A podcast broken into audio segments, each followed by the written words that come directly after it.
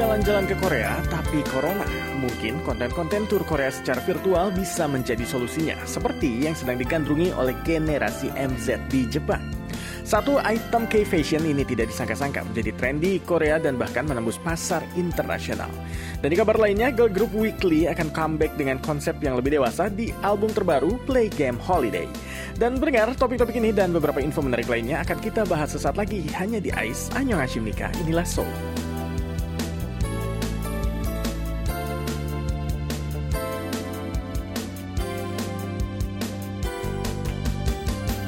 Annyeonghaseyo teman-teman pendengar KBS World Radio Gimana kabar teman-teman pendengar hari ini?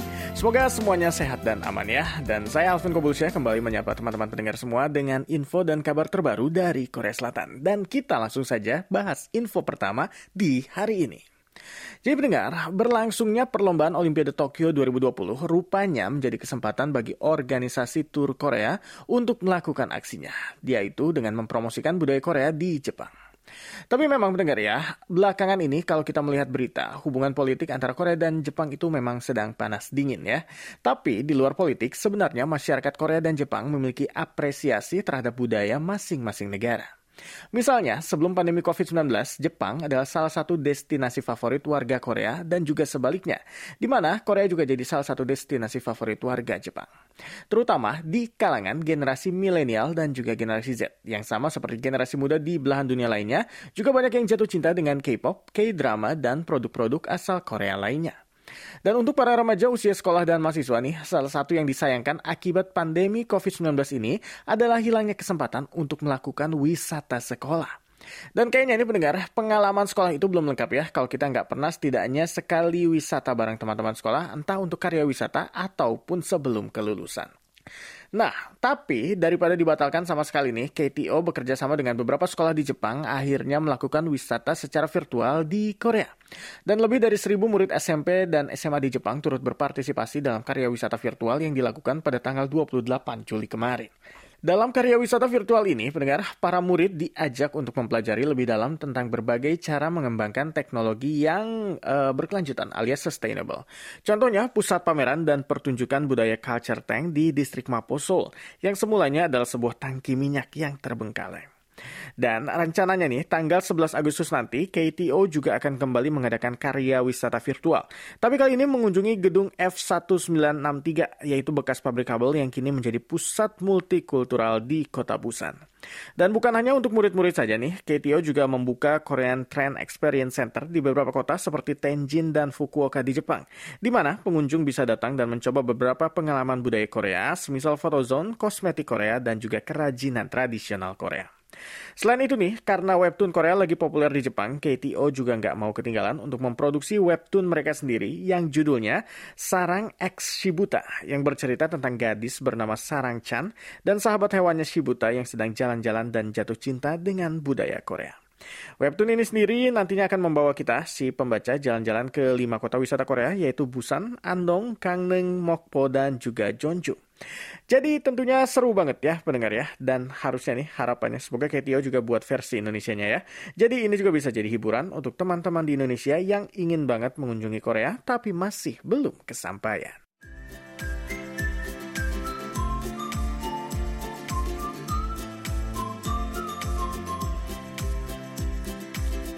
Ya pendengar, kita lanjut ke info selanjutnya ya. Gara-gara COVID, bukan hanya kebiasaan traveling atau jalan-jalan saja yang berubah dari hidup kita. Tapi nih, semua aspek dalam hidup kita seperti pola bekerja, belajar, bersosialisasi juga berubah. Bahkan hal-hal trivial seperti make up dan fashion juga berubah dalam hidup kita ini. Dan pendengar, ini juga ternyata terjadi di Korea. Sebelum COVID-19, kalau ada satu frase yang bisa menggambarkan fashion Korea, mungkin frase itu adalah street fashion. Pakaian yang stylish tapi juga nyaman karena penduduk Korea itu sangat mobile dan suka jalan-jalan, termasuk jalan kaki. Tapi sekarang karena jaga jarak, WFH dan sekolah juga dibuat online alias daring, kenyamanan atau comfortness menjadi poin paling penting dalam memilih fashion. Jeans dan linen nih, bahan jeans dan linen kemudian digantikan dengan sweatshirt dan juga sweatpants dan kemeja digantikan oleh t-shirt. Pokoknya baju yang gak mengharuskan kita untuk ganti baju dari kerja, beres-beres rumah, belanja keperluan sehari-hari di supermarket dan bahkan olahraga. Dan mendengar, salah satu fashion item yang belakangan ini populer di Korea adalah legging. Terutama untuk para cewek ya, yang pastinya tahu betapa nyamannya pakai legging. Kalau di Indonesia, kayaknya jalan-jalan pakai legging itu sangat lumrah. Dan walaupun nih, sebelum COVID, kalau bukan olahraga seperti hiking, berenang, atau nge-gym, jarang banget sebelumnya cewek Korea yang jalan-jalan pakai legging. Kayaknya ada semacam tabu, dalam tanda kutip, begitu memakai baju yang ketat dan menonjolkan lekuk-lekuk tubuh secara umum. Tapi sekarang sudah berubah karena legging menjadi pakaian yang casual dan bisa dijual dijumpai di mana-mana dalam keseharian. Dan di tahun 2017 ini, nilai pasar legging di Korea pendengar adalah sejumlah 680 miliar won. Dan tahun lalu ini naik menjadi 762 miliar won. Jadi naik ya dari tahun lalu ya. Dan tahun ini diperkirakan akan melebihi dari sampai ini 800 miliar won. Dan salah satu brand legging paling terkenal Korea adalah Sexy Mix yang bahkan melaporkan kenaikan penjualan 42% di awal tahun 2021 ini dibandingkan dengan tahun lalu. Dan legging Korea juga sekarang tidak hanya populer di Korea saja pendengar, tapi juga mulai merambat ke negara-negara tetangga seperti Jepang, Cina, dan Vietnam. Dan sekarang ini misalnya Sexy Mix sudah punya lima lokasi di pusat fitness top di Jepang dan berhasil menjual lebih dari 2,5 miliar won produk melalui situs belanja online. Adapun merek legging Korea lainnya yang mereknya namanya Andar juga mulai menembus pasar Kanada yang memang terkenal sebagai hub dari pakaian atletik dan leisure. Tahun lalu Andar menjadi satu-satunya brand Korea nih yang tampil dalam Vancouver Spring and Summer 2020 Fashion Week. Dan kedua brand ini, kedua brand legging ini juga berencana untuk semakin memperluas pasar dan bahkan menjelajah ke sektor di luar fashion termasuk kosmetik. Jadi pendengar, bisa dibilang kalau pandemi COVID-19 ini menjadi kontribusi terbesar tren legging di Korea ya. Tapi pertanyaannya, kira-kira bisa nggak ya kepopuleran legging terus bertahan bahkan setelah pandemi berlalu? Tapi yang namanya fashion, pasti tren itu datang dan pergi dan nggak bisa ditebak apa yang menjadi tren selanjutnya.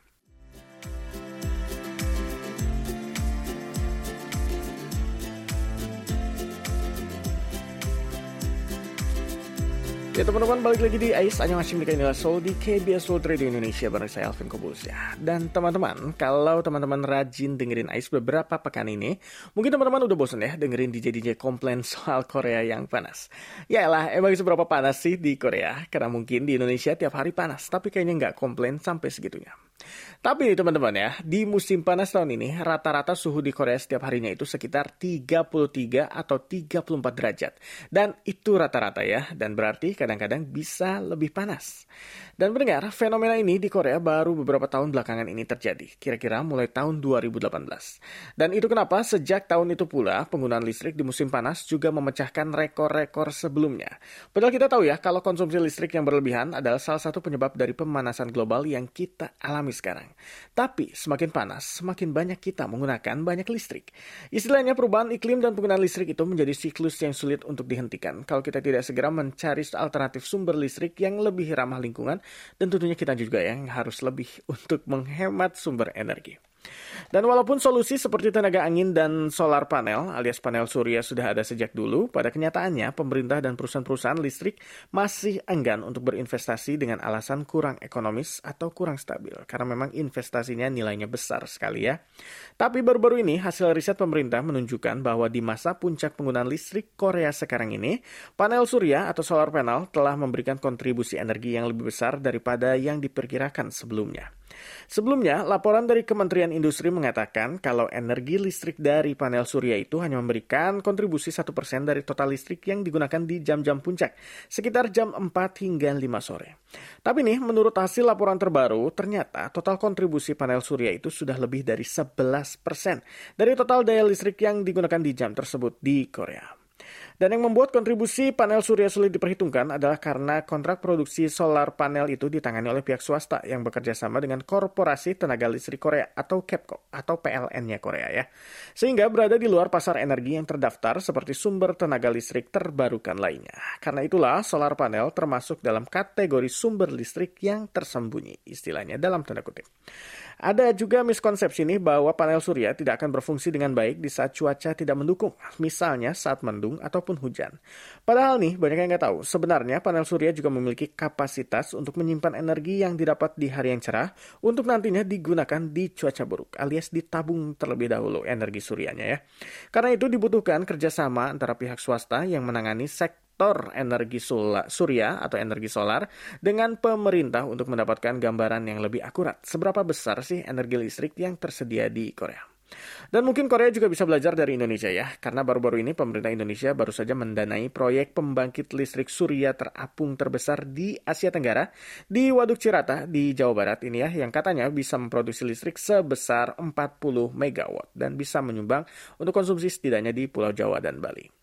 Dan kalau membaca berita seperti ini, kita jadi sadar ya tentunya ya, usaha masyarakat mencoba mengurangi efek perubahan iklim dengan mengurangi sampah, hemat listrik, daur ulang, dan lain-lainnya hanya akan memberi efek yang kecil kalau tidak didukung oleh usaha dan investasi dari pemerintah dan juga perusahaan-perusahaan yang bertanggung jawab untuk meregulasi dan menyediakan produk yang lebih ramah lingkungan.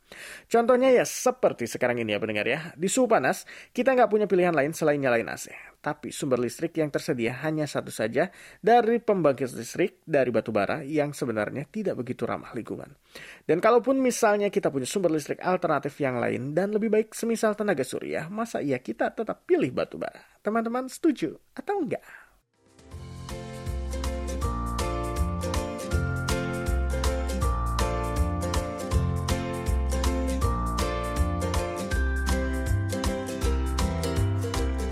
Pendengar, kabar selanjutnya berasal dari dunia Olimpiade yang masih berlangsung ya. Salah satu momen Olimpiade Tokyo 2020 yang tidak bisa dilupakan oleh warga Korea mungkin adalah momen di saat atlet Yo Sojong berhasil memenangkan medali perunggu di cabang olahraga senam nomor vault atau kuda-kuda lompat untuk kategori putri.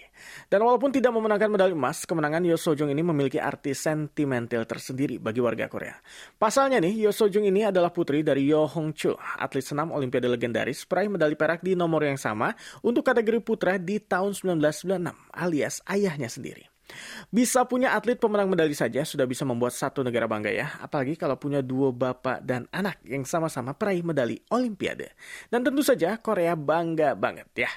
Dan seperti biasa nih, netizen Korea itu memang nggak bisa diam. Setelah kemenangan Yo Sojong, K netizen ini langsung menggali archive video lama di saat Yo Hong Chol dan keluarganya tampil di program TV KBS Yo Yu Man Man 11 tahun lalu, tanggal 28 September 2010.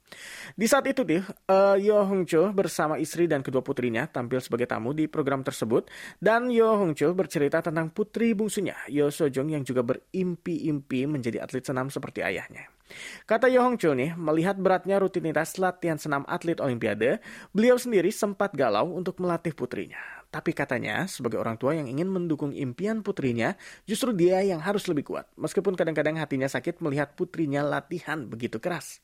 Kata Yo Hong Cho, dia memprediksi putrinya akan mendapatkan medali di Olimpiade 2020. Soalnya, angka 2 itu angka keberuntungan putrinya. Yo Sojung itu lahir tanggal 20 Februari, berarti bulan kedua, tahun 2002, pukul 2.15. Karena itu, dia percaya di tahun 2020, saat putrinya duduk di bangku SMA, dia juga bisa meraih medali seperti dirinya.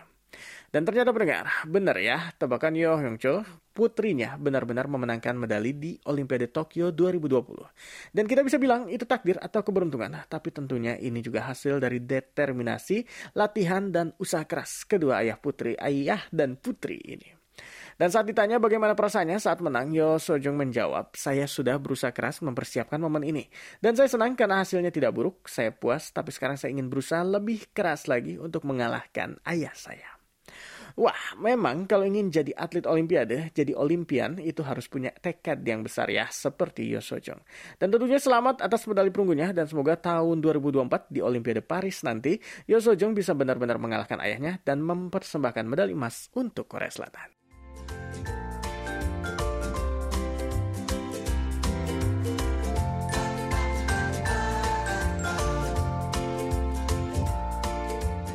Ya pendengar, info terakhir hari ini datang dari girl group Weekly. Weekly ini akhirnya baru saja comeback dengan mini album keempat mereka yang berjudul Play Game Holiday. Dan dari judul albumnya saja kita sudah bisa menebak ya, kalau album kali ini pasti diisi dengan hits-hits yang asyik untuk didengerin di saat liburan musim panas.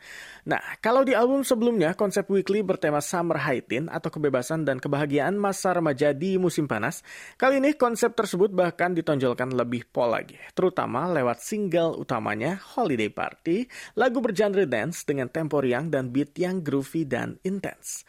Dan kalau sebelumnya Korea Weekly selalu menggunakan properti seperti kotak dan kursi, kali ini nih mereka lebih bebas menari tanpa properti dan lebih fokus pada energi serta ekspresi mereka.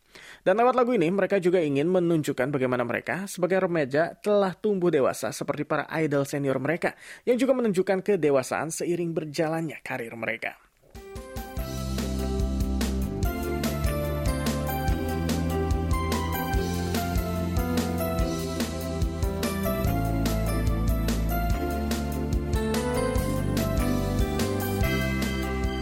Kasih teman-teman sudah menemani saya Alvin Kobucha di hari ini di program AIS. Mudah-mudahan ulasannya hari ini bisa membuat teman-teman di rumah merasa lebih dekat dengan kami yang berada di Korea. Tentunya dengerin terus AIS ya tiap hari Senin sampai Kamis untuk ragam informasi terbaru dari Korea. Saya Alvin Kobucha mohon pamit, kita jumpa lagi nanti di MMI Jumat Ceria. Neldo Hamkehayu.